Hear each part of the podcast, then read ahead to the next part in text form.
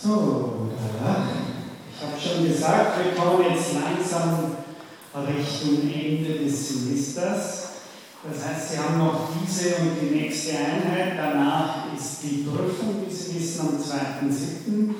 Das heißt, Sie haben jetzt noch zweimal die Möglichkeit, Fragen zu stellen. Äh, trauen Sie sich, fragen Sie jetzt noch äh, in Bezug auf irgendetwas, das das ganze Semester besprochen wurde. Also Sie können gerne jetzt auch nochmal Fragen zum Anfang oder zur Mitte oder zum Ende der Vorlesung werden Fragen. Wir haben heute äh, jemand, eingesprungen ist für einen Freund, nehme ich an, der eigentlich am Anfang hier vorgesehen wäre, das Protokoll für zu halten. Also herzlichen Dank und ich übergebe Herrn Danke. Ähm, also während in den, in den vorangegangenen Einheiten die Perspektive eher aus dem Universum selber stattgefunden hat. Das ist eine die war noch die Grundlage der Vorlesung Texten der Gordon White, Yoga and Practice, A Brief History. Ähm, und äh, der Gordon White wirft in eine indologische Perspektive auf die äh, bringt das Ganze eher in einen historisierend anthropologischen, zeitgeschichtlichen Kontext wenn man das macht, oder so wie er das macht, zeigt sich dadurch natürlich die unglaubliche transformatorische Dynamik, der dieser Yoga-Begriff äh, über die Zeit hinweg äh, unterworfen war. Und dabei zeigt sich auch, dass unser westliches Bild oder das, was wir von dem, was der Begriff über die Zeit hinweg bedeutet hat und auch heute noch teilweise beinhaltet, wie man stark gefiltertes Bild ist. Ähm, was zum Beispiel komplett ausgeblendet ist, ist die politische Funktion und Bedeutung der Yogis nun komme ich dann später noch kurz noch zu sprechen, beziehungsweise eben auch die militärische Bedeutung, die die teilweise hatten. Ähm, so als Anekdote ähm, war noch eingebaut worden, dass eben die, äh, das, das Bild, äh, das die Yogis in, in Indien in, teilweise hatten, sehr viel näher an dem europäischen Konzept der Hexen und Zauberer war, äh, dem von meditierenden Mönchen. Ähm, die ältesten Hinweise auf die Wortverwendung des Wortes Yoga äh, lassen sich sprachgeschichtlich mit, der, äh, mit dem Wort Joch äh, in Verbindung bringen, also, dem, also mit dem heutigen Wort Joch in Verbindung bringen.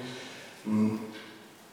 Hier eben als, als Bild der, der Wagenlenker, äh, der in einer Geistmaterie, quasi eben an äh, seinen Geist durch das Leben steuert. Und hier kommt eben auch diese äh, militärische Bedeutung ein, ein, bisschen zum Tragen, weil äh, diese, dieses Joch, also diese Vorrichtung des Anspanns von, von Tieren, vor allem Kahn in Indien in der Zeit, in der es aufgekommen ist, primär für militärische Zwecke verwendet wurde. Da die, diese Verbindung ein bisschen klar.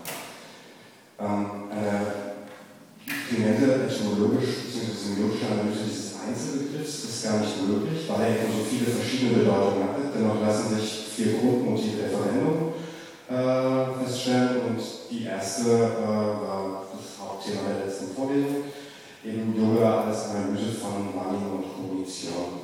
Der erste Punkt hier, also das, was man in einem europäischen Kontext so grob mit theoretischer Philosophie äh, überschreiben könnte. Ähm, die Grundfragen, die in, in, dieser Begriffsdimension äh, dominieren sind, sind die nach dem Modi von Wahrnehmung und äh, um diese, diese Parallele gleich wieder aufzubrechen, lässt sich natürlich sagen, dass die, diese Wahrnehmungstheorie, wenn man es so bezeichnen möchte, eben äh, vollkommen anders ausgerichtet war als die, äh, das, was wir heute darunter verstehen. Es ging da nicht um, um die Wahrheitsfrage oder um Wahrheitsfindung, sondern eben äh, es war eine, Wahrnehmung, eine, ein Reflektieren auf Wahrnehmung und Erkennen äh, zum Zwecke des Heils bzw. der Lösung von Leiden. Ähm, zentral fand ich ein Buddha-Zitat, das äh, gemacht wurde, nämlich, dass alle Philosophie, die nicht der Erlösung dient, nutzlos ist. Ähm, kontrastiert lässt sich hier noch sagen, dass das äh, nicht in der gesamten indischen Philosophie so war. Also die äh, Brahmanen, die hatten durchaus eben eine, einen, einen ganz ähnlichen Anspruch äh, über Epistemologie, wenn man es denn so nennen will, wo es durchaus auch um, um eine gewisse Erkenntnisorientierung der Normalheitstheorie ging. Äh, das ist aber lustigerweise oder merkwürdigerweise ein Teil der indischen Philosophie, der Europa, natürlich rezipiert wird. Ähm, diese Zweckausrichtung auf das, oder auf das Ausschalten äh, der, der Gesellschaft bzw. des Mittleren und des Schmerzes ähm, ist eben der, der zentrale Punkt äh, der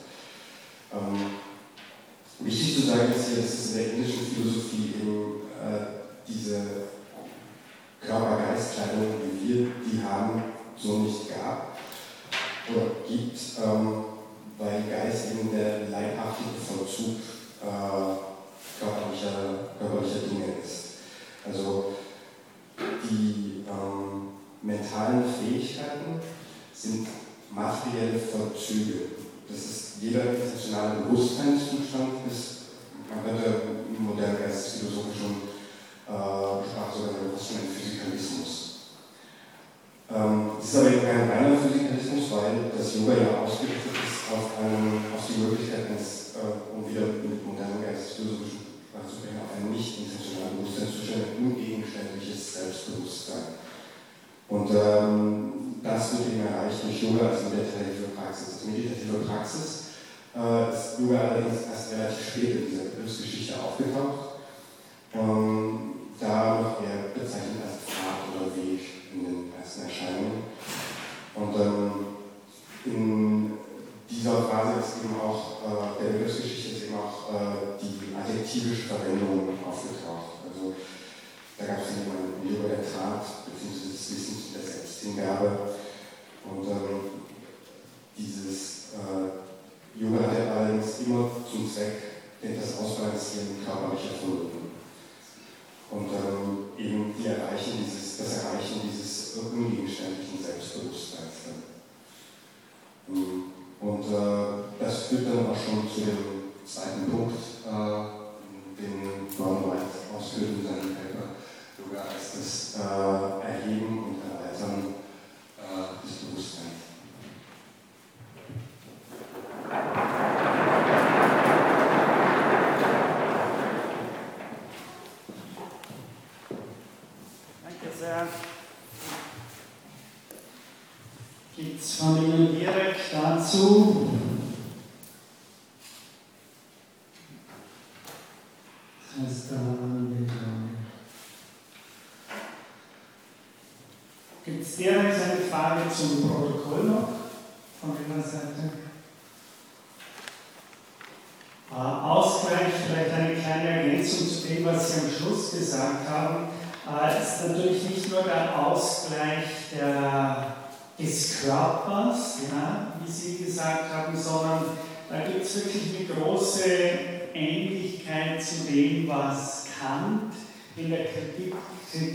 Urteilskraft sagt, es ist eher ein Ausgleich der gesamten Vermögen.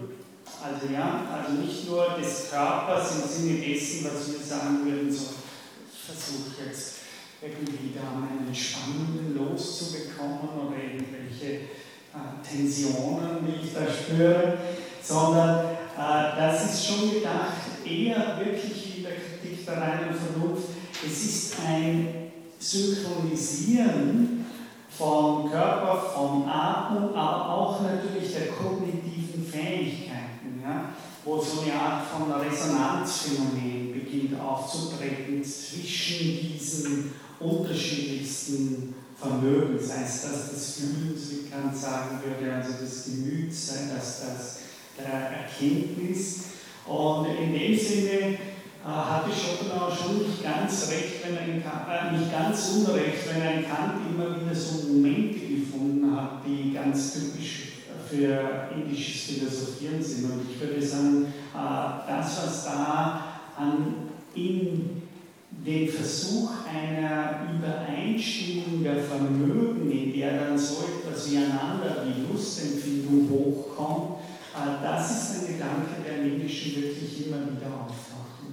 Aber dass eben nicht nur Körper in Einklang bringen, wie wir sagen, oder ins Reine bringen, sondern es ist auch ganz stark die Verhältnisse zur Außenwelt ins Reine bringen und die eigenen kognitiven Vermögen ins Reine bringen. Also das vielleicht noch eine kleine Ergänzung. Das heißt, wir sind, glaube ich, so weit, dass wir jetzt in den zweiten, zum zweiten Punkt kommen können. Und das ist ein Punkt, der eben diese befremdlichen Seiten des Yogas äh, zur Sprache bringt, die meistens stillschweigend übergangen wird, wenn Europäer beginnen über Yoga zu sprechen. Ich habe gesagt, da kennen wir Räucherstäbchen, wir kennen äh, so Love, Peace and Happiness, wir kennen Vegetarismus und solche Dinge. Wir kennen aber auch kein Problem im ersten Punkt über das Verhältnis von Perzeption und Kognition zu sprechen. Das sind in, in unseren Bereichen keine Tabuthemen. Äh, bei dem nächsten äh, ist, fällt es uns eher schwierig, Anknüpfungspunkte an die indische oder yogische Tradition zu finden. Äh, vor allem dann beim dritten Punkt. Beim zweiten, dieser Punkt ist für uns auch befremdlich, würde ich sagen. Das ist noch nicht ein Tabuthema, das kommt beim dritten, aber der ist befremdlich, nämlich die seltsame Lehre, dass wie soll ich das am besten umschreiben? Eine seltsame Raum- und Körperlehre, in denen die indische Philosophie bis in die Sprache hinein äh, den Sitz und den Wohnort eines Körpers mit dem Feld und der Sphäre, in der er sich verbindet, zusammenlegt. Ja? Äh, Im Indischen bedeutet das Wort Loka eigentlich nicht die Lokalität oder den Lokus, sondern eher die Sphäre, in der sich die Welt, ja, in der sich etwas befindet.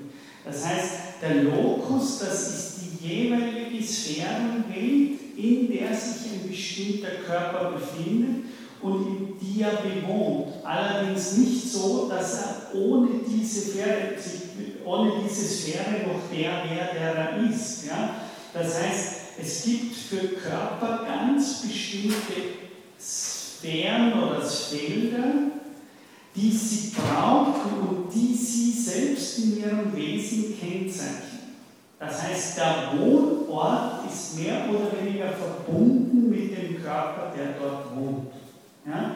Das heißt, ein, ein Gott hat eine ganz bestimmte Sphäre, in der er wohnt. Ja? Und diese Welt, dieses Loka, mit dem steht er fast in einer Art symbiotischen innigen Verbindung. Das heißt, wenn wir einen Gott aufsuchen wollen, dann müssen wir die Welt aufsuchen, in der er wohnt, in der er mehr zu Hause ist. Das heißt, wir müssen die richtige Sphäre treffen. Und das ist ganz wichtig, dass diese Art von Sphärenphilosophie, Sloterdijk hat ja Großes äh, versucht, vor nicht allzu langer Zeit diese ganzen Sphärentheorien wieder groß zu machen. Äh, die Sphäre wenn ich in die Sphäre hineinkomme, dann gewinne ich per se den Zugang zu diesem Ort, in dem dieses eine Wesen wohnt, ja? das eng mit dieser Sphäre verbunden ist.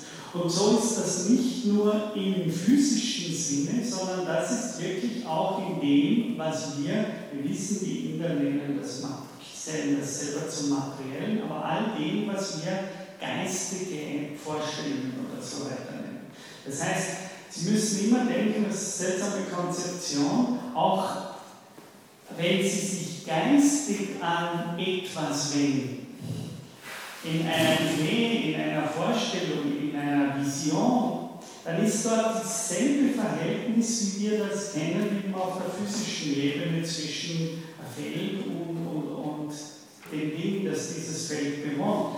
Das heißt, wenn Sie einen bestimmten äh, Imagination, eine Vision haben oder eine bestimmte Idee haben, dann müssen Sie immer auch fragen, welches ist die Welt, local, welches ist die Welt oder die Sphäre, in der diese Idee selbst nur anwesend werden kann. Ja? Das heißt, Sie müssen mehr oder weniger, Sie haben nicht nur einen Gott, in unserem westlichen Sinne, dass Sie sich vorstellen, was ist die Idee von Ishvara oder was ist die Idee von Brahman, sondern wenn Sie die Idee wirklich erfassen wollen, dann müssen Sie eine Reise in jede Welt, in jedes Loka machen, in der diese Wesenheit wohnt und durch die diese Wesenheit charakterisiert ist. Und das führt dazu, dass die indische Philosophie permanent arbeitet mit dem Bild des Reisens. Wir haben das noch in vielen, äh, wir kennen auch Gedankengänge, Denkbewegungen, Denkerfahrungen. Ja, das Wort Erfahrung ist schon relativ nah zu dem, wie Kinder das denken. Aber wenn, nur wenn Sie es ganz wörtlich nehmen. Das heißt, auch im Geist machen wir Erfahrungen in dem Sinne, dass der Geist nicht nur etwas ist, das in uns selber wirksam ist, sondern wenn wir uns geistig auf etwas richten, dann befahren und bewandern wir mehr oder weniger die Welt und reisen geistig an einen bestimmten Ort. Das ist eine sehr seltsame äh, Vorstellung, Raumvorstellung und Körpervorstellung, die sich aber hineinzieht, eben nicht nur in das, was wir physikalische Welten nennen würden, sondern das zieht sich hinein in die ganze Imaginationskraft und in die ganze mentale Kraft geistiger Reflexion. Ja? Äh, das ist eine seltsame Konzeption. Ich lese Ihnen mal da, äh, wir sind jetzt bei der zweiten Charakterisierung von White wenn ich nochmal in Erinnerung rufe, er sagte, ich es, er als eher poststrukturalistischer Indologe sagt, es ist müßig, so hergehen zu wollen, wie Hegel das gemacht hat. Ja. Wir können nicht versuchen, einen allgemeinen Begriff von Yoga äh, zu kreieren, weil es diesen Begriff nie gegeben hat. Das ist eben seine Zugangsweise können nicht sagen, was ist nun das einheitliche Konzept. Wir können in seiner, seiner historischen Zugangsart sagen, äh, die Entwicklungsgeschichte, wenn Sie so wollen, die göttliche Morphologie zu entwerfen, äh, der einzelnen Entwicklung dieser Begriffe in sehr unterschiedlichen Kontexten, so wie das äh, Foucault macht, wenn er nicht mehr von Begriffen, von, sondern von Dispositiven spricht. Und dieses Zweite, was ich hier unter Punkt 2 habe, ist eben eine so ein Charakteristikum, das wirklich durch die Zeiten immer wieder auftaucht und wo wir sagen könnten, im westlichen Sinne, es gehört mehr oder weniger zu so etwas wie zum Begriff von Yoga. Uh, consciousness raising on a cognitive level is seen to be simultaneously with the physical rise of the consciousness of self through ever higher levels of freedom of cosmic space. Also was er hier sagen will, ist, dass hier eine seltsame Analogie der Vorstellung ist. In dem Moment, in dem wir geistig immer höhere Gedanken oder Vorstellungen scheint auch hier es so zu sein, dass diese ganzen Prozesse nicht nur auf der Ebene des Geistes stattfinden, sondern, so könnten wir sagen, gleichzeitig eine physikalische Raumebene haben, eben die Welt von Praktiken. Das heißt, während wir geistig hochsteigen in unseren äh, Ideenwelt, ereignet sich auf der Ebene der Physis gleichzeitig ein weiter und breiter werden von unserer Realität. Wir haben ja beim Protokoll gehört, das Wort Realität ist sehr vielseitig, eben im Sinne dieses, je mehr wir verstehen und sozusagen in den Himmel fliegen mit unseren Gedanken, passiert, spinozistisch formuliert, parallel eine Ausweitung unserer Seele. Und nicht nur unserer Seele, sondern äh, Sie wissen, also nicht nur Seele im westlichen Sinne, sondern Seele auch als eine rein stoff, feinstoffliche Art und Weise, den Kosmos zu bereisen. Das heißt, wir sind wirklich der Meinung, dass in dem Moment, wenn wir uns Vorstellungen haben, wir gleichzeitig auch zu dem Gegenstand, den wir uns vorstellen, in, einer bestimmten Weise, können wir wirklich sagen, physikalisch hinweisen. Das führt natürlich zu diesen erstens mal schon sehr befremdlichen Vorstellungen, dass wir, Sie kennen alle diese, äh, diese Termine, dass wir sowas wie astrale Reisen oder solche Dinge machen. Das heißt, es ist sehr wohl so, dass wir, wenn wir geistig an die Sonne denken, das ist eben eine der seltsamen Vorstellungen, in Wirklichkeit auch zur Sonne äh, reisen. Ja? In einer bestimmten Weise sind wir da im wahrsten Sinne des Wortes auch gepatscht mit der Sonne. Und das sind natürlich Dinge, wo, wo weiter immer sagt, die kommen permanent in der Yoga-Geschichte vor, nur äh, draußen oder so, diese Leute, die wollen natürlich von diesen Dingen nichts wissen, weil sie die indische Philosophie hochschätzen wollen und äh, mit solchen Aussagen in Gefahr laufen, dass sie ihr eigenes Fach in Verruf bringen. David John White ist eben genau der anderen Ansicht. Im Gegenteil, es tut den Europäern gut, mal zu sagen, äh, wenn ihr euch mit Yoga auseinandersetzt, dann müsst ihr euch auch ganz klar mit Fragen äh, auseinandersetzen, wie die, die wir jetzt betrachten, denn es lässt sich nicht leugnen, dass das durch die Jahrtausende immer wiederkehrende äh, Themen waren.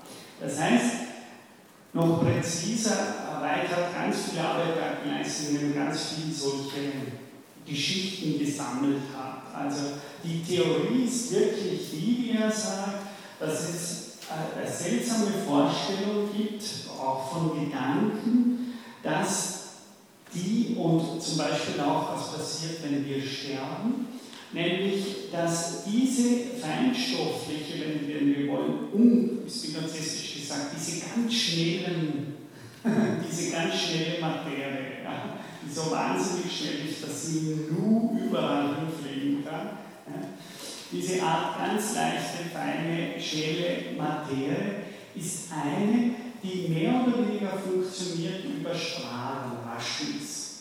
Ja?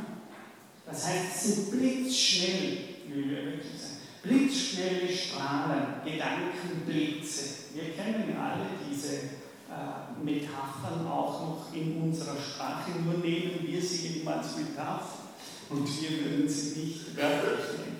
Die indische Philosophie äh, in weiten Strecken nimmt solche Worte wie Gedankengänge, äh, Erfahrungen machen, äh, Gedankenblitze in der Wort äh, wörtlich, also literally, ja? und nicht metaphorisch. Das sind für sie keine Metaphern, sondern das ist die physische Ebene von mental stattfindenden Vorgängen. Ja?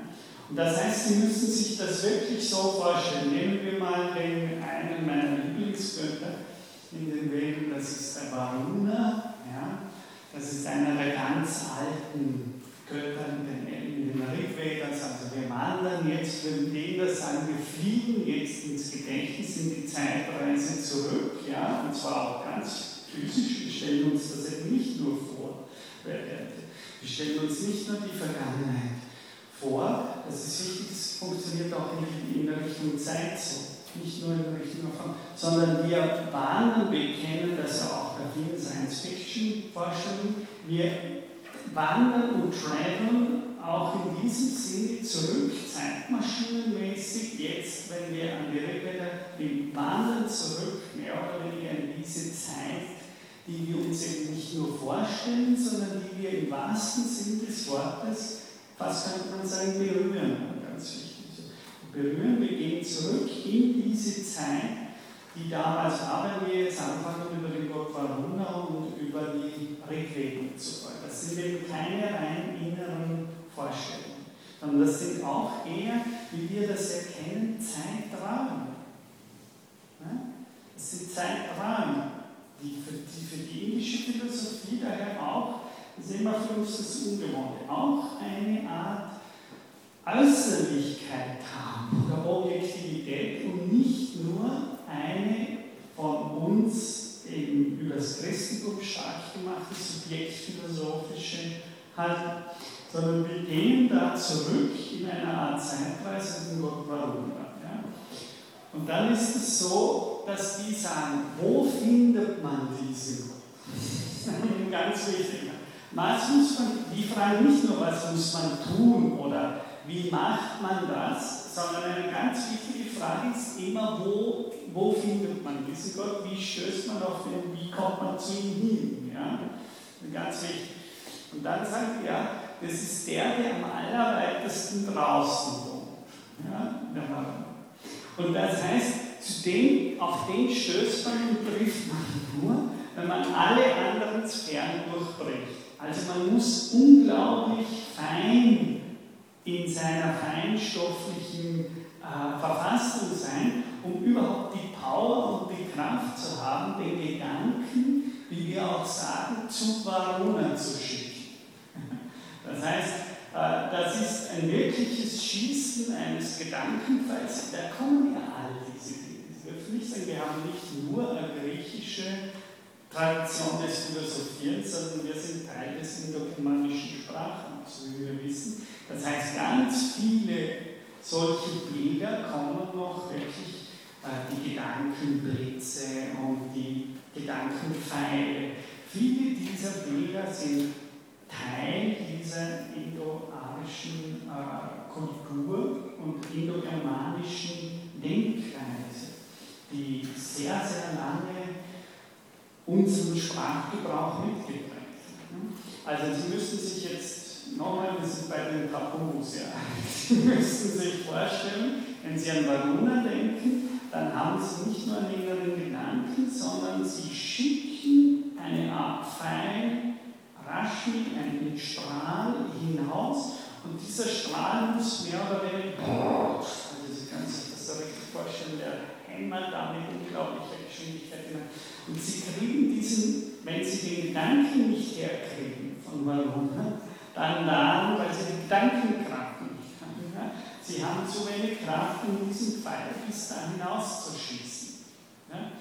Das ist, das ist ein Bild. Das heißt, Sie müssen wirklich diese Kraft aufbringen und wenn Ihnen das gelingt, dann stoßen Sie in diese Sphäre und treten in Berührung mit dieser Sphäre. Und diese Sphäre von Varuna dann, diese Weite, er heißt der, die Weite, der Weite, äh, wenn Sie da durchgestoßen sind, dann beginnen Sie zu erfassen, wer aber sie können das nicht abstrakt nur nachvollziehen. Sie können eben nicht nur, es ist zu wenig, sie haben nur den Gedanken, sie verstehen nur, sondern sie müssen eben wie bei Ayurveda gleichzeitig auf der Ebene des Parallelismus der Materie müssen sie de facto diese Weitung in sich selber vollbringen. Und darum ist ganz wichtig, dass zum Beispiel äh, sie äh, das Wort, das ich schon mehrmals dafür verwendet habe, das für meine Philosophie auch sehr wichtig war, äh, ist eben hier Hebräer, wo das deutsche 3, 3, Ja, und von dem, mit dem ist auch ganz tief verwandt das Wort Brahma. Ja, sehr bewusst. Also auch er ist eigentlich der Weite. Ja, der, der, der, der, wo man den Pfeil am weitesten schießt, um ihn zu erreichen. Also das ist, das ist Jetzt ist das so, dass die sagen in der indischen Philosophie, okay,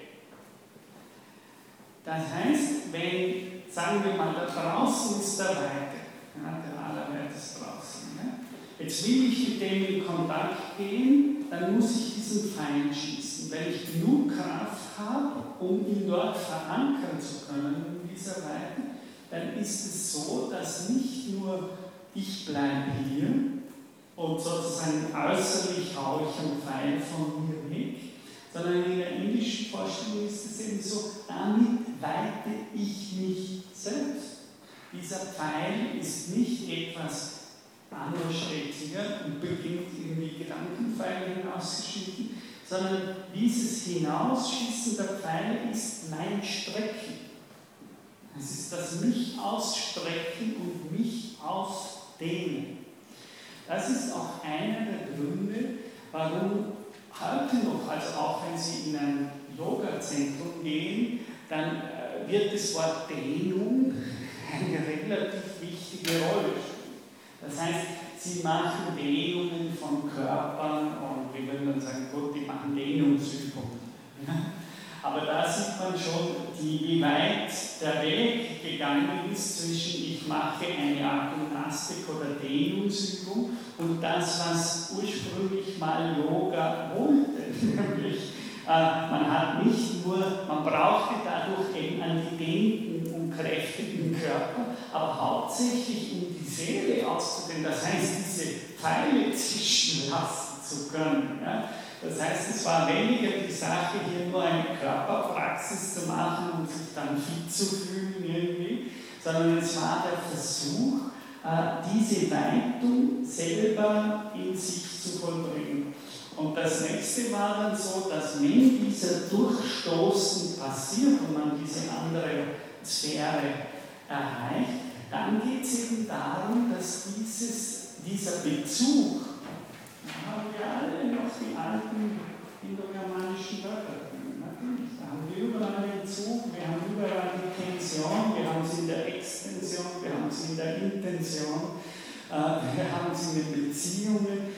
Äh, das ist es genau, die würden sagen, das heißt, ich stifte damit im wahrsten Sinne des Wortes, verankere ich mich in der Sphäre und wenn ich in Zukunft laufe, zieht mich immer sozusagen einer dieser Zügel, einer dieser Pfeile ist jetzt da und macht jetzt einen Teil meines Weltgefüges oder Weltbezüge oder Weltgezüges aus. Ja?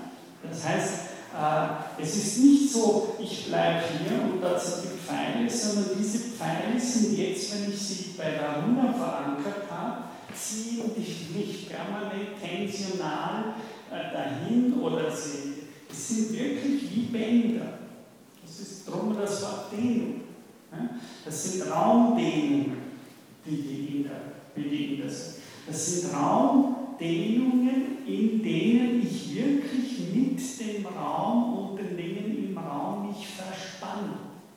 Im wahrsten Sinne so. Ich bin da nicht nur, und das ist auch wieder typisch, subjektphilosophisch westlich heißt es, ah, Stiefelstab. Ja.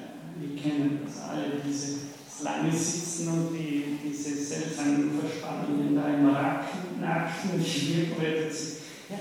Aber das Verspannen bedeutet natürlich wesentlich mehr als ich habe nur irgendwie ein Bewegchen äh, an meinem verspannten Nacken, sondern die Spannung ist im indischen Sinne wirklich ein, eine Art sich in eine tensionale Beziehung zu den Objekten da draußen zu bringen, indem ich mich bei ihnen und mit ihnen, das heißt eigentlich gar nicht mit ihnen, sondern mit ihrer Sphäre verbinde.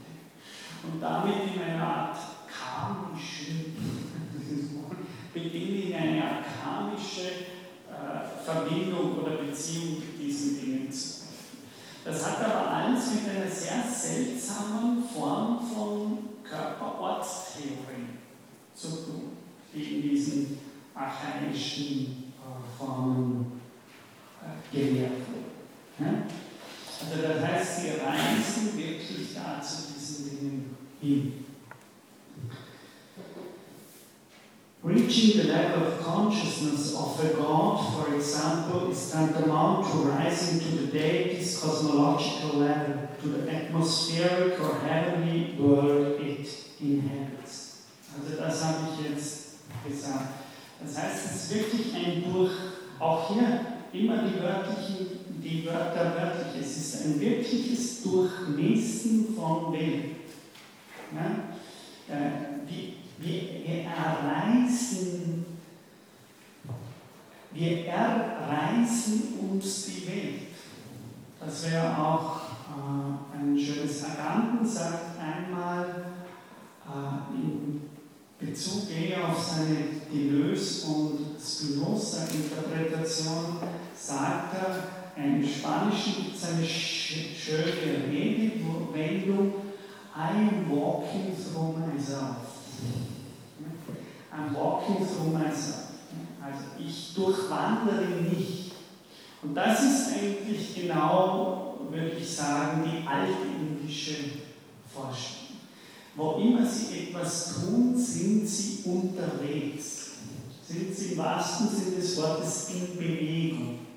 Und zwar so, dass sie durch den Vollzug selbst eine Art Weg gehen und sich in einem Ort und einer Sphäre damit verankern. Das ist auch die Bedeutung natürlich vom Esoterischen her, von den ganzen Worten wie Channeling. Ja, ja, Channel, ja, wir machen jetzt Channeling. Das, ist, das sind genau natürlich diese altnachrichtischen Vorstellungen, dass jeder, und das ja, ist sogar fast gesagt, wenn ich sage, jeder Strahl, den wir schicken. Denn äh, die Yogis, die, die sind ja die Strahlenexperten ja, in jeder Hinsicht. Ja. Sie können ja nicht nur Strahlen schicken, sondern die Raschen, sondern sie sind die, die wirklich auch vorhandene Strahlen benutzen können zum Reisen. Also das ist ganz eine wichtige, eine wichtige Vorstellung im Indischen die Strahlen sind nicht nur sozusagen, wie ich jetzt das vorher gesagt habe, ich schicke da was hin und sende einen Pfeil. Es gibt ja auch schon ganz viele Strahlen von anderen Körpern und die, auf die können Sie sich, wenn man so hinaufsetzen und mit denen mitreisen, so wie ein Zug. Ja. Das heißt, die Strahlen sind im wahrsten Sinne des Wortes auch Irgendeine Form von Automobilität. Es ist eine automobile Form in dem Sinne, dass sie die Fähigkeit haben, wie Sie sagen, sich auf dieser, dieser Automobile zu benutzen, um mit denen durch den Kosmos zu reisen, auf andere, in andere Sphären zu reisen. Und das Tolle ist natürlich, dass diese Strahlen viel schneller sind als unsere ICs. Also das heißt, die sind wirklich blitzschnell. Da gibt es nämlich sogar noch schnellere wie das Licht und so weiter und so Also die können wirklich, die sind, das ist aber ganz wichtig, zum Beispiel, wenn wir jetzt das Esoterischen wegnehmen und eher auf Fragen, kulturgeschichtliche Fragen auch äh, zurücktransportieren. Die Inder hatten keine missionarischen Drang, sage ich mal, ganz stark im Unterschied zur Automobilität des Christentums und des Judentums und des Islam, also der monotheistischen, weil die Inder der Meinung waren, dass man eh schon an dem Ort, an dem man sich befindet, mehr oder weniger durch die ganze Welt sausen kann. Das gibt ein völlig anderes Bild. Zum Beispiel ist den Brahmanen verboten gewesen, über das Wasser zu reisen und so weiter und so fort. Das heißt, die Bilder des sitzenden Buddha kann man meiner Meinung nach nur annähernd verstehen, wenn man dieses, dieses alte Weltbild auch versteht. Das heißt, der Buddha sitzt da in höchster kosmischer Bewegung, weil er im Sitzen in die Vergangenheit reist, in die Zeiträume der Vergangenheit, in die Zeiträume der Zukunft und gleichzeitig in die äußersten Teile der Welt reisen kann. Den gibt es nicht mehr eine große Motivation, sich irgendwie andere Länder anschauen zu wollen oder dort einfallen zu wollen, weil er mehr oder weniger, das ist das Bild, so automobil ist, dass er in seinem simplen Dasitzen jeden Ort und sogar jede Zeit erreichen kann, wie es immer wieder gesagt wird. Auch in den Sutren, in diesem dritten Teil, den auch ich tunlichst übergangen äh, in dieser Vorlesung, äh, gibt es genau diese, gibt es genau diese Vorstellungen. Die werden dort besprochen, äh, gleichzeitig auch als Gefahr gesehen, wie ich schon betont habe, aber sie kommen natürlich vor und keiner, auch Patanjali will nicht leugnen, dass das alles so ist, wie ich das jetzt erzähle. Also, dass ein, ein irgendwann mal sitzt und mehr oder weniger sich der ganzen Prakriti, der ganzen Materie benutzt, als einem Wesen seiner unendlichen Automobilität. Ja. Und das tut er, indem er den Platz nie verlässt. Das heißt, in diesem in sich ruhen rotiert er in Wirklichkeit durch die Welt. Ja. Und da haben wir ja gesagt, also das sind die wahren geistigen Reisen, oder wenn wir sagen, die wirklichen statt im Kopf. Ja. Dann ist, äh, würden die Inder aber diesen Kopf wirklich als Teil der materiellen Welt und die Gedanken dieses Kopfes all sein Wandern durch die Grenzen sehen. Inhalt, Habitare, also dieses Sanskrit-Wort, das ja im Deutsch noch und in vielen Sprachen, im Englischen auch, Habit und äh, Gewohnheit zum Beispiel im Deutschen. Also dieses wahnsinnig viele Verwenden von Metaphern des Wohnens, des Innenseins und so weiter und so fort. Das ist auch eine Arbeit der indokananischen Sanskrit-Kultur, die auf solchen Bildern beruht. Und daher eben, vielleicht wird dadurch auch mein immer wieder hier in der Vorlesung gemachter Einwand gegen Subjektmetaphysiken und der Versuch daraus indische Philosophie. Das kann man nur, solange all diese Dinge nicht ernst nimmt und sagt, ja gut, aber die haben das nicht wirklich so gemeint. Natürlich haben sie das so gemeint. Das ist ganz klar. Äh, aber es passt nicht in unsere Wertung, äh, schon gar nicht in die akademische äh, des 18. Jahrhunderts, 27. Jahrhunderts. The expansion of consciousness is tantamount to the expansion of the self to the point that one's body or self becomes coextensive with the entire universe. Und das ist natürlich ganz klar eines der ganz großen Ziele des Yogas.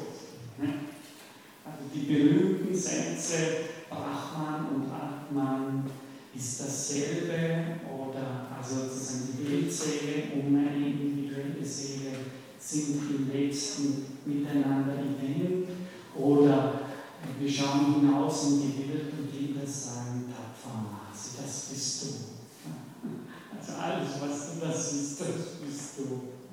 Ja, wir haben hier ganz ähnliche natürlich Konzeptionen, ähnlich und doch ganz anders, aber die Grundgedanken natürlich nicht umsonst haben sich die deutschen Idealisten dann begonnen, mit der englischen Philosophie auseinanderzusetzen.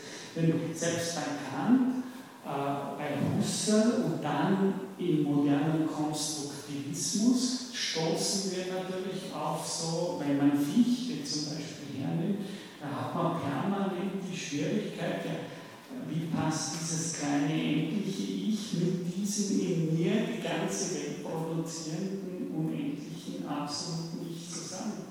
Also diese Gedanken haben wir, die bösen Zungen würden sagen, ähnliche Grammatik. Und das heißt, wir kommen irgendwann mal auch auf ähnliche Gedanken. Aber diese Gedanken, sofern sie hier also so, so absurd sind, immer wieder scheinbar, sind natürlich auch der europäischen Philosophie nicht, nicht äh, fremd, als dass die gesamte Welt das gesamte Dasein von innen und außen mehr oder weniger Entäußerung ein und derselben Kraft ist, wie wir selber in unserem tiefsten Wesen sind. Und äh, nur eine Form der Alienation, der, mag ich sagen, der, der Verfremdung, die stattgefunden hat. So dass wir uns nicht mehr mit dem, sondern mit vielen anderen Dingen identifizieren. Ja, also das ist das Nächste, dass alles dieses Reisen, um es nochmal bei dir zu formulieren, es ist ganz toll, auf die Sonne zu reisen oder auf irgendwelche anderen Galaxien zu reisen oder in die Vergangenheit oder in die Zukunft zu reisen. Aber alles ist nichts gegen das, was wir erkennen, wo immer wir hinreisen, in uns selbst. Und dieses Selbst, in dem wir da drin ist unendlich größer als alles, wo wir hinreisen können. Also das ist dann der Peak Experience äh, von der klassischen indischen Philosophie, nämlich, wie Sie wissen, diese äh, Identifikation unserer selbst mit diesem höchsten Selbst, das in unterschiedlichen Traditionen unterschiedlich genannt wurde, aber ich kann mal sagen, das ist das, was die klassisch-brahmanische Philosophie in das Brahman ja. Also das, was wir als dritter Punkt haben, ist das letzte. Aber auch das ist nicht, äh, Sie müssen sich das eher so vorstellen, in dem Moment, in dem Sie irgendwann die ganze Welt kennengelernt haben auf Ihren Reisen da durch den Kosmos, ja, in dem Moment gibt es dann noch einmal eine letzte und äußerste Sphäre. Und diese Sphäre, das sagen Sie natürlich, ist dann eine, die sich von den anderen dadurch unterscheidet, dass sie nicht mehr in einem intentionalen sind. Es ist nicht mehr ein sich beziehen auf etwas, weil das ja immer beschränktes etwas, sondern es ist so etwas wie eine, eine ja, ich glaube, dass das Spinoza Ausdruck der Liste ist. Äh, es ist eine Art Immanenzsphäre oder eine, eine Sphäre, eine, eine Sphäre, in der ich mich nicht mehr auf etwas, sondern auf das, worin alles ist, sich beziehe. Und diese, diese Sphäre lässt sich eben nicht mehr beschränken. Sie ist daher nicht mehr auf, mit, durch eine Logik der Limitation äh, erfassbar, sondern das limitierte Selbst ist eine Beschränkung dieser Sphäre und nicht Und das ist eben dann der Ultimate das ungegenständliche Einswerden mit dieser Welt. Ja, wobei dieser Gedanke uns ja viel weniger. Ja. Das heißt uns wieder in irgendeiner Weise viel vertrauter und rational zugänglicher, als in diesen komischen Reisen dann äh, auf physikalisch-gedanklicher Ebene durch die. Ja, das ist schon eher in Strange Influence. Dann sagt er, neben all diesen äh, Astralreisen ist das nächste Feature, das wieder länger bekannt ist. Attention to the breath is a feature of theory and practice of meditation from the very earliest times. Mindfulness of one's breathing und so weiter. Also das haben wir schon auch während der Vorlesung immer wieder besprochen. Das ist offensichtlich für uns schon wieder kompatibler. Das hat sich auch in fast jedes Übersetzung übertragen. Genau, jetzt kommt wieder eine problematischere Seite des Yogans, nämlich jetzt kommt der dritte Punkt, den er sagt, der konstitutiv ist für diese Praktiken, nämlich, dass dieses Reisen durch die Welt, dieses astrale Reisen durch die Welt, im letzten zu einer Art von umfassenden Blick äh, wird. Das heißt, hier haben wir die klassische Theorie der God-Eyes View, ja, wie man das auch in der gegenwärtigen Philosophie oft diskutiert und Nur meistens natürlich von der anderen Seite, indem wir sagen, genau diese Beobachtersituation eines God Eyes View ist äh, de facto nicht möglich. Ich würde mich auch dieser Ansicht anschließen. Insofern eben immer schon ein Entanglement da ist zwischen dem Beobachter und dem, was er beobachtet. Und es gibt eben keine unberührbare Position. Wobei aber hier möchte ich sagen, schon wieder die ganze Ambivalenz hereinkommt.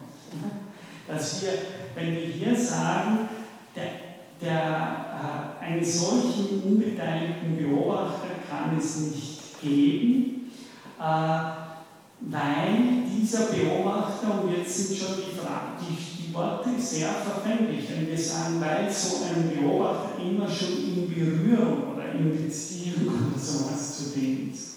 Das heißt, wir kommen hier aber dann plötzlich wieder auf diese Art von in Berührung sein und Beziehung sein, die wir vorher gerade als seltsames und kurioses Bild genommen haben, nämlich dass wir beim Denken an die Sonne wirklich an die Sonne reisen. Aber wie, sozusagen, was heißt das, dass hier der Beobachter selber immer schon in Berührung ist mit den Gegenständen, die er beobachtet oder der Situation, in der er beobachtet? Zumindest das Wort Berührung würde in ganz in ähnliche Richtungen deuten, wie das, was wir davor gerade als absurd abgelehnt haben, dass wir beim Denken an die Sonne auch auf die Sonne reisen.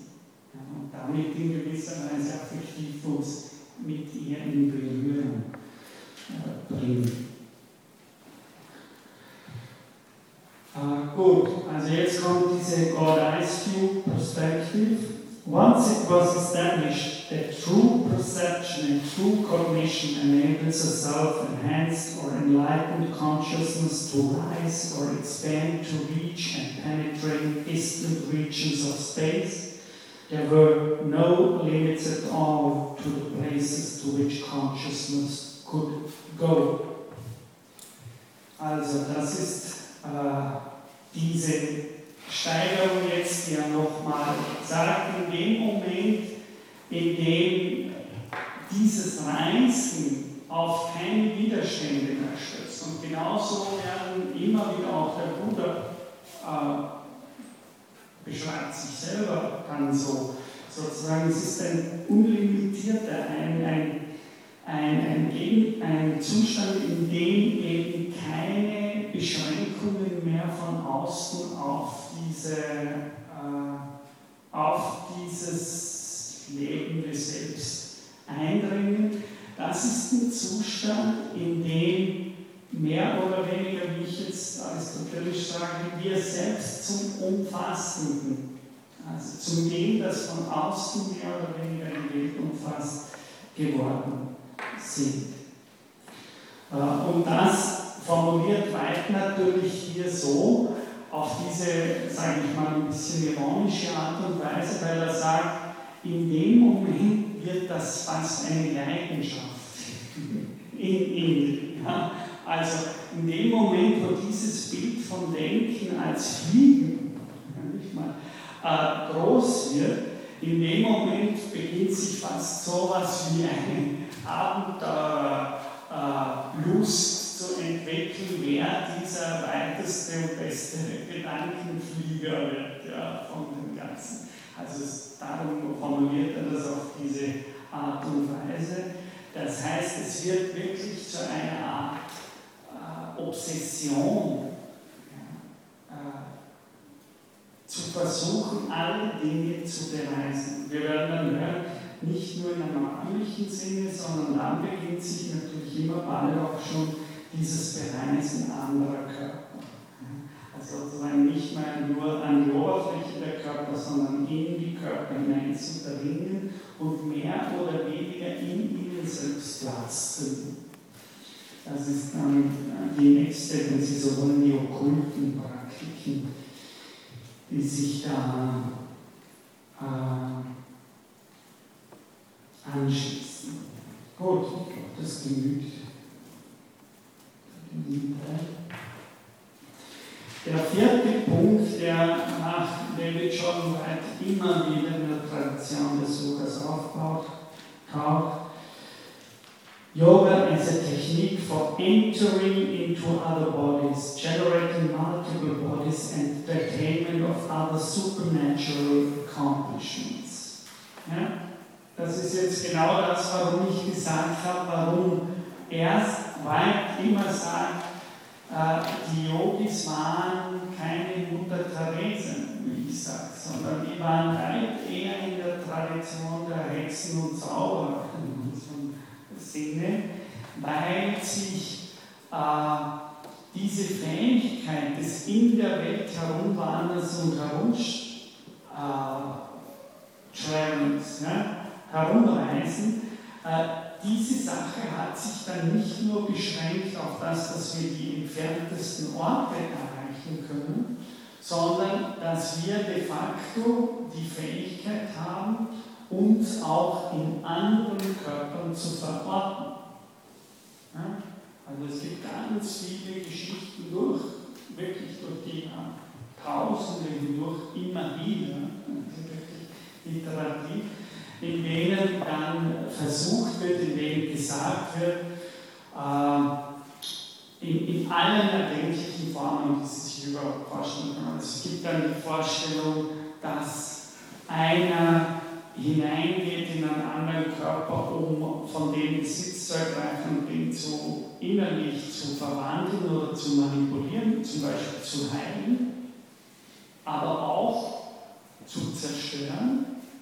Ja, gibt es viele Beispiele von Richtungen. Äh, es gibt also zum Beispiel von Yogis dann immer wieder auch von, von Königen und so weiter eingesetzt, als dass sie eben irgendwo hinreisen, um dort einen äh, Leute zu manipulieren. Äh, sozusagen hineinzugehen in den Körper und den äh, seine Gedanken zu manipulieren und so weiter. Es gibt ja noch im 20. Jahrhundert äh, Beispiele, äh, da gibt es eben zum Beispiel eines der berühmtesten und der absurdesten Beispiele ist sicher die okkulte Freundin von einer Französin übrigens Mirale Schad, eine Dichterin, die äh, nach Indien gereist ist und dort Aurobindo kennengelernt hat, sich dann von ihrem Mann Dichter war, getrennt hat, weil die dann so eine typische indische Ashram-Beziehung. Die funktionieren sehr oft, vielleicht ist das auch noch, wie wir heute schon die schrulligen Seiten der yogischen Philosophie besprechen. Äh, das ist auch eine sehr typische Konstellation, wie die dann das sozusagen ihre Beziehung leben, nämlich äh, Aurobindo hat dann begonnen, also einer der wichtigsten wichtigsten, einflussreichsten Dichter, Philosophen des 20. Jahrhunderts in Indien. Das war selber ein ähm, Sohn, der Sohn eines Arztes, der Vater war begeisterter von dem äh, britischen Kolonialsystem, wie nicht so wenige. Das heißt, er wollte von seinen sechs oder acht Kindern, die er hatte, unbedingt, dass die England ihre Erziehung genießen und nicht unter den Wahnsinn solcher indischer Gedanken kommen. Ja. Und hat, äh, aber dann auch mit sechs Jahren schon nach England geschickt, hat dort äh, seine Ausbildung bekommen und ist dann erst mit, glaube ich, 20 zum ersten Mal nach Indien wieder zurückgekommen, hat da gelebt, war dann politisch aktiv in der Unabhängigkeitsbewegung und wurde gefangen genommen, wurde gefangen genommen, weil ihm vorgeworfen war, bei einem Attentat auf einen, auf einen britischen Offizier beteiligt gewesen zu sein, war im Jahr im Gefängnis ist dann rausgekommen und im Gefängnis sozusagen hat er sich dann spirituell seinen ersten Erlebnis gehabt, äh, auch unter einem großen Druck, er hat nämlich die Haft überhaupt nicht vertragen.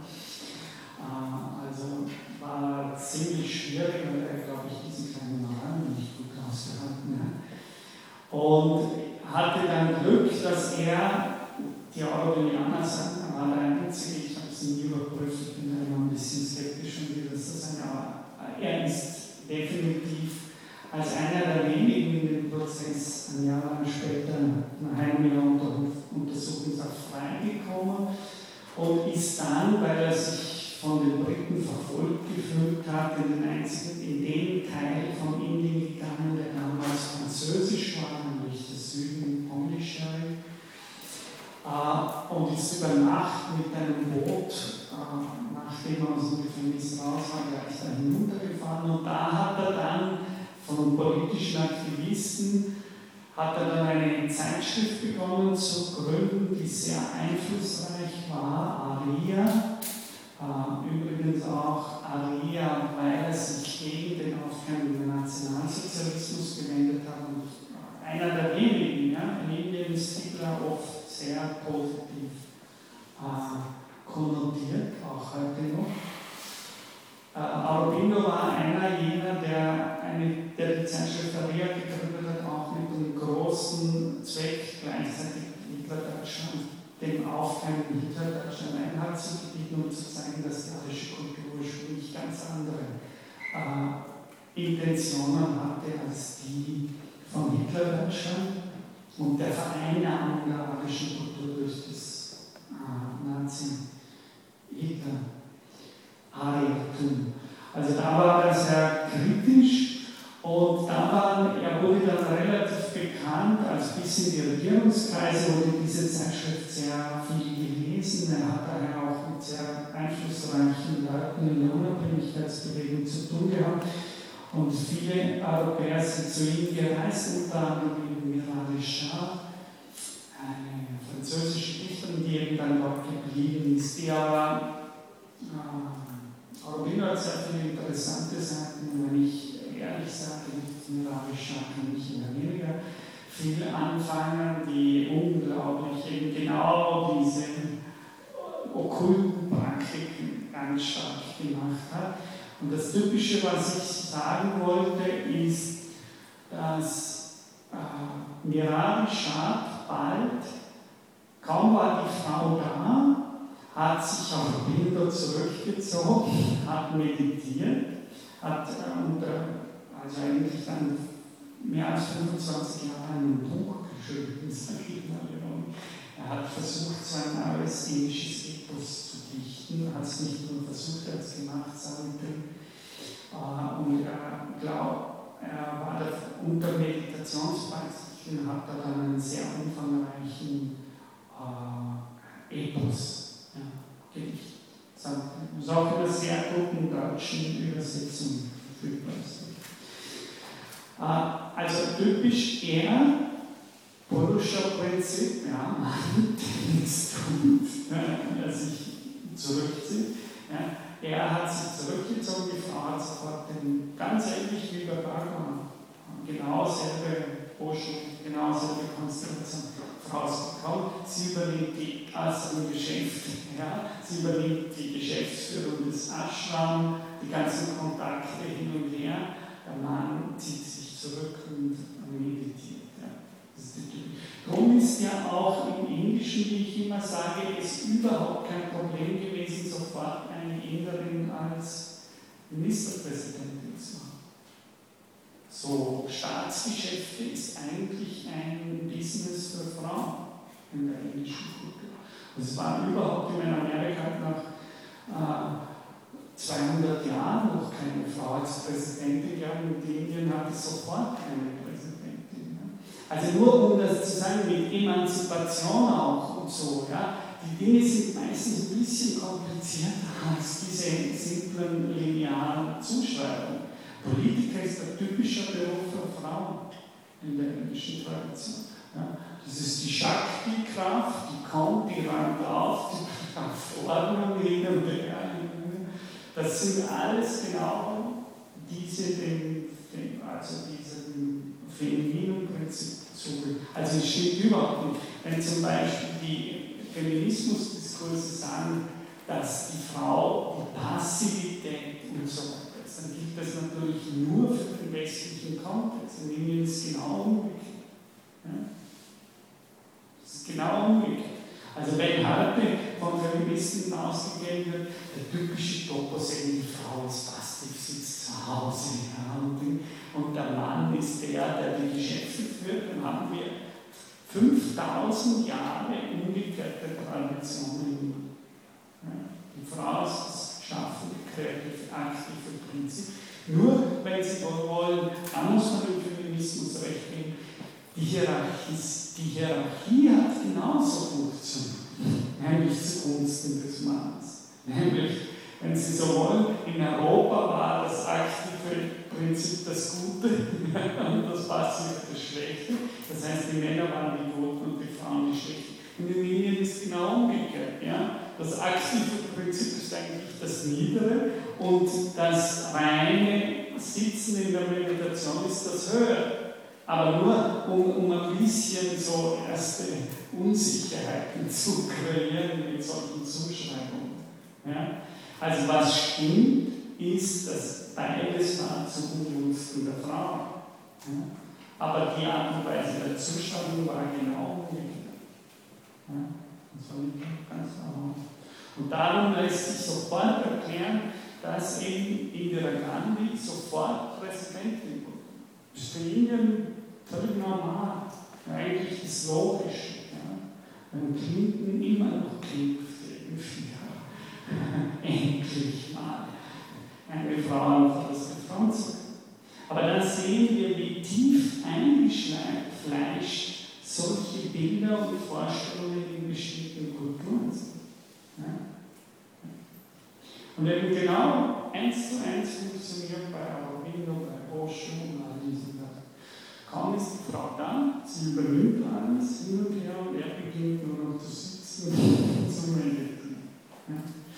Und das hat auch Aurobindo gemacht, aber warum ich jetzt dieses Beispiel sage, ist, weil es eben hier eine sehr berühmte Geschichte von solchen City- und Körperübernahmen gibt, weil äh, eben, ich betone nochmal, einige abstrusen Geschichten in dem Ashram von Aurobindo und der Mutter, die Mutter, so wird sie immer genannt ist die, dass äh, die, also die Yoga, diese Yoga-Praktiken im Sinne von Übernahme anderer Körper praktiziert haben während dem Zweiten Weltkrieg und die äh, beiden Hitler dazu gebracht haben, den Feldzug nach Russland anzutreten, durch die Manipulation beiden, äh, um ihn eben in die falsche Richtung dieser Untergründe weiterzubringen. Also nur, ich sage diese Geschichte nur, selbst im 20. Jahrhundert, und zwar bei einem der berühmtesten Dichterphilosophen, ist es so, dass diese Form von Yoga-Praxis, die White hier schreibt, dass die immer wieder in, also einfach mindestens ja, viel, viel konstanter auftaucht in der indischen Tradition der Yoga-Geschichten als äh, Körperstellung. Körperstellungen sind, wer sagt, eine relativ, kommt immer wieder vor, natürlich, auch das kann man nicht aber viel prominenter Tradition, rein historisch betrachtet, solche Berichte. Ja? Also der, der Peter, Aurobindo und Ali Shah gehen, klicken sich ins Unterbewusstsein von Adolf Hitler ein, bringen ihm dort die falschen Gedanken, manipulieren ihn so, dass er falsche Entscheidungen ja.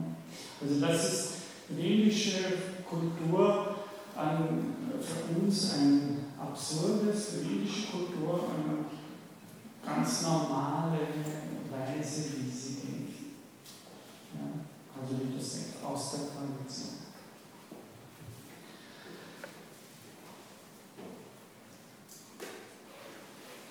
Ich lese jetzt uh, David Jordan White. The classical Indian understanding of everyday perception was similar to that of the ancient Greeks. The means, for example, that when I am viewing a tree, a ray of perception emitted from my eye conforms to the surface of the tree. The ray begins the image of the tree, uh, the ray brings the image of the tree back to my eye, which communicates it to my mind, which in turn communicates it to my inner self or consciousness. Ja. Das heißt, Sie wissen, dass Sie kennen vielleicht die alte griechische Strahlentheorie. Ja? Das ist, was, worauf Weit hier äh, hinweist, dass nämlich die indische Tradition hier wirklich analog gedacht hat, zum Beispiel zur alten griechischen Wahrnehmungstheorie. Das heißt, wenn ich sie wahrnehme da draußen, ja, dann ist es so, dass eine bestimmte Art von Strahlen zu ihnen kommt, ja, sie abtatscht, so wie eine Art Laser, ja, aus dem Abtatschen der Gegenstände da draußen ist es so, dass ich die Form dieser Gegenstände, die Kontur begreife. Und diese Form die ich durch das Abtasten der Gegenstände da draußen bekomme, ist die Information, die so mir, zu mir zurückgesendet wird, von der her ich dann weiß, welche Form, welche Form von Gegenstand und wie Aristoteles sagen würde, welche Gattung von Gegenstand und wie Aristoteles dann noch sagen würde, welcher Begriff von Gegenstand äh, da draußen Sie wissen selbst noch bei Aristoteles und von daher kommt das Wort Information ja. Also Sie müssen, wenn Sie sich so in ältere Kulturen zurückbegeben, ja, dann dürfen Sie die Sprache nicht als einfach Metapherntheorie verwenden. Das ist für uns typisch. Wir reden in Bildern, ja, aber auch weil wir natürlich seit langem das, die philosophischen Theorien haben, dass wir nicht zu den Dingen selber kommen. Ja? Das schafft uns viele Probleme. Das schafft Descartes viele Probleme, das schafft noch Kant viele Probleme. Ja? Erst Husserl, wenn Sie so wollen, ist der, der in einer bestimmten Weise wieder sagt, wie Sie alle wissen, äh, dass wir eigentlich draußen bei den Dingen die Dinge selbst und nicht nur die Erscheinungen der Dinge haben. Ohne dass ich jetzt sagen will, das ist ein bisschen spannend. Aber bei Aristoteles natürlich in der griechischen Philosophie, da haben wir noch die klassische Strahlentheorie der Wandel. Das heißt, wenn Sie hier sind, nochmal, Sie senken Strahlen aus, die tasten die Gegenwart ab, dadurch werden Formen ertastet und die, diese Reflexion ist die Information über die Formen, die Sie da draußen ertasten. Und dadurch wissen Sie äh, mehr oder weniger, mit welchen Formen oder Bildern und Figuren Sie es mit in Ihrer Umgebung zu tun haben. Und das ist eben, worauf halt hier äh, aufmerksam macht, dass das auch das gängige Bild dessen war, wie die Wahrnehmungstheorien Und das letzte hier auf dieser Seite, Yogis enter into other people's bodies. They are said to do so through rays emanating from their eyes. The epic also asserts that the yogi, so empowered, can take over several thousand bodies, bodies simultaneously and walk the earth with all of them. Genau. Das ist noch eine Praxis, die auch beliebt ist. Das heißt, das Erlernen der Fähigkeiten äh, gleichzeitig in mehreren Körpern zu existieren.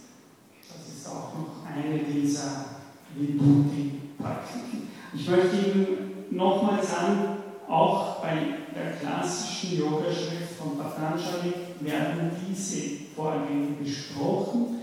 Patanjali weist aber darauf hin, das kann ich nur sagen, das sind bestimmte Fähigkeiten für ihn, die sich eigentlich gar nicht willentlich, sondern durch bestimmte Yoga-Praktiken entwickeln können, äh, seine Weise, mit diesen Dingen umzugehen, ist sie äh, mehr oder weniger wichtig zu nehmen. Das würde ich ist sein Statement, wenn er sagt, äh, das heißt, diese Dinge gibt es, aber sie können hilfreich sein und sie können aber gleichzeitig vom Yoga Pfad, der was anderes will, wie wir wissen, nämlich das Kommen in diese Lehre, der will. Äh, das kann beides sein, es tritt auf, das ist Patanjali's auch, tritt immer wieder auf, aber es ist das, was uns sowohl hin als auch wegführen kann von dem, worum es im, im Yoga klassischerweise geht. Aber bekannt und erörtert werden diese äh, Vibhutis auch, auch bei Patanjali, bei Patanjali im Buch. Und das ist natürlich ganz wichtig auch für die unterschiedlichsten Theorien des Todes ja, in der indischen Philosophie, denn es wird äh, von den bösen Yogis, ja, wie wir gehört haben, gibt es ja auch diese bösen Yogis, ja, die Yogis, die eben abgefahren sind. Das sind dann immer genau die, die beginnen, Interesse an Worldly Powers zu haben. Sie sagen, also die Yogis, die beginnen plötzlich äh, weltliche Macht wollen, zu wollen und um diese weltliche Macht ausüben zu kommen, konzentrieren sie sich auf diese Siddhi-Kräfte. Das ist so ein das Bild. Also das sind dann die Abgefahrenen, die mehr oder weniger vom Leben abgekommenen Yogis, so würde das in der, also die bösen Yogis, diese in der indischen Tradition. Und da wird dann ganz viel versucht, also da gibt es ganz viele Geschichten, wie die äh, zum Teil auch bis zu in, an Sterbenden, wenn, zum Beispiel die Geschichte, der, der Yogi spürt, dass er stirbt. Und was macht er? Flutsch, er geht aus seinem Körper raus und in einen anderen Körper hineinsetzt. Ja, ja. Das ist eine Form, wie er dem Tod entkommen kann. Also all diese Weisen, sich zu multiplizieren, sich in mehreren Körpern gemeinsam zu existieren, äh, von einem Körper in einen anderen Körper, zum Beispiel beim Sterben hinüberzugehen, alles nur Erdenkbare, was wir uns da ausdenken können, kommt alles in der klassischen indischen Yoga-Tradition vor. Ja, also das wäre mal dieser Teil von David Jordan White, äh, den ich am Schluss jetzt noch ja, nicht verschweigen wollte und der meiner Meinung nach auch ein ganz essentieller Bestandteil der klassischen indischen Tradition. Ich habe mir jetzt noch zehn Minuten Zeit. Ich möchte dann nächstes äh, nächste Stunde noch ein bisschen wieder zurückgehen. Ich möchte nicht unbedingt mit okkulten Techniken, meine Freunde sind mehr. Also ich möchte dann nächste Woche noch einmal zurückkommen äh, und noch ein bisschen auf die äh, Interpretation von Rassen und Lassen zu sprechen kommen. Äh, wir hätten jetzt aber noch ein paar Minuten Zeit, wenn Sie noch schon in Richtung Prüfung äh, noch irgendwelche Fragen hätten, die ich beantworten soll oder wo überhaupt zu diesem Stoff Sie noch Fragen haben. Ja, vielleicht das, was wir letztens besprochen haben, das Thema, äh, wie die Person, die diesen Vortrag gehalten hat, Genau. Äh, da hatten Sie eine wunderbare Idee, die ich zumindest am nächsten Semester übernehmen werde, aber wir könnten sie auch schon dieses Semester praktizieren ich würde all jene, die ein Referat gemacht haben im Laufe des Semesters, bitten, sich einfach für die ersten Prüfungstermine anzumelden. Wer, hat, wer ist hier, der irgendwann ein Protokoll gemacht hat? Ja? Ja? Ich würde, ich würde Sie bitten, dass Sie einfach sich, äh, Sie haben ja Zugang zur, zur Online, weil das macht es leichter von der Verwaltung her. Das war eine gute, gute Frage von Ihnen, letzte Stunde. Äh, weil sonst muss immer eine Sonderliste machen. Ich kann keine Leute, die nicht zur Prüfung angemeldet sind, selber eintragen in das Online-System. Das heißt, ich muss dann immer eine Liste machen mit diesen Leuten, die Protokolle gemacht haben die äh, Johanna Geitsch muss das dann wieder hineingeben und hin und her. Das heißt, es wäre einfach verwaltungsmäßig einfacher, Sie würden sich einfach zur also für Sie hat das keinen, keinen Unterschied. Sie würden sich einfach da anmelden und dann kann ich nämlich direkt im Online-System Ihnen gleich die Note geben. Ja? Verstanden? Also das ist einfach verwaltungsmäßig einfacher. Ja? Ich habe leider die letzte Folge interessant. Kann ich auch damit rechnen, dass die Audioaufnahme nachgestellt wird vor der, vor der Prüfung? Gibt es hier jemanden, der die, wer ist die nette Dame, die immer die Sachen online sieht? Genau.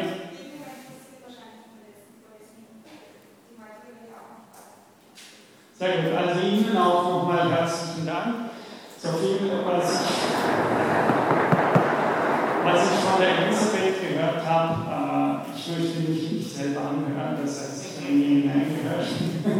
Aber die Elisabeth hat gesagt, es hat wunderbar funktioniert. Also herzlichen Dank, dass Sie das immer gemacht haben und zuverlässig auch hier zugeschickt. Ja.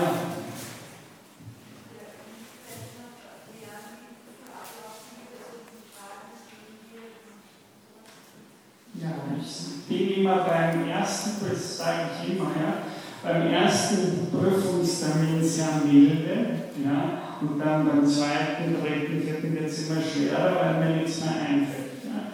Also, das heißt, es war ein kleiner Versuch, Sie einzuladen, dass Sie sich möglichst bald anmelden und noch beim ersten Prüfungstermin dabei.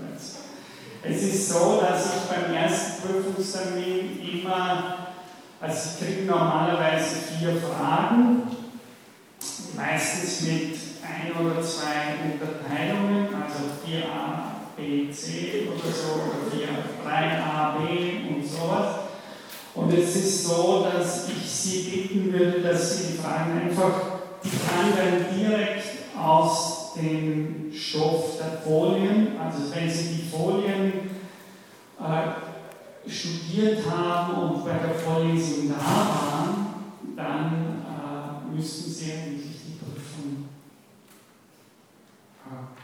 gut oder sogar sehr gut absolvieren können, weil ich die Fragen wirklich direkt aus diesen äh, Folien und den hier besprochenen heraus nehmen werde. Ja.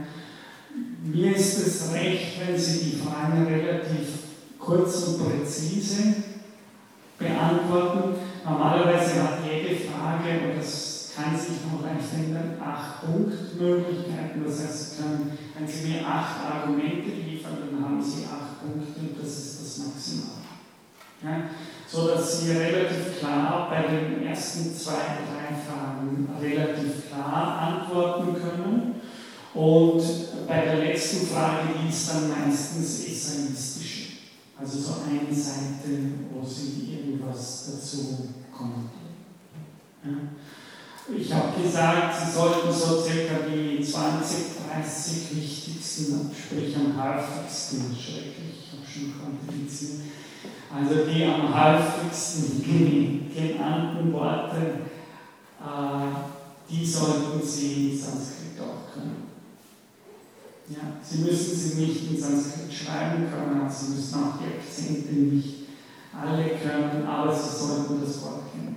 Also Brankritik, Bursche, äh, sollten Sie inzwischen, sollte Ihnen irgendeine Art von Begriff sein.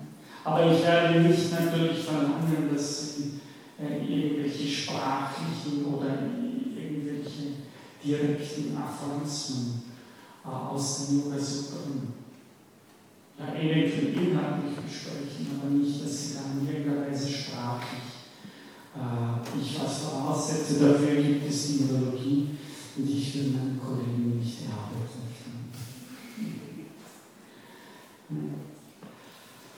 Gibt es sonst noch? War das die Antwort? Ja. genau fragen kann ich Ihnen und will ich Ihnen jetzt nicht. Ich wüsste sie auch nicht, weil ich sie erst kurz davor finden werde. Aber Sie können ja versuchen, mich zu manipulieren. Also wenn alle gemeinsam das versuchen, so zum selben Zeitpunkt mit gesammelter Wattekraft, können wir das ja ausprobieren.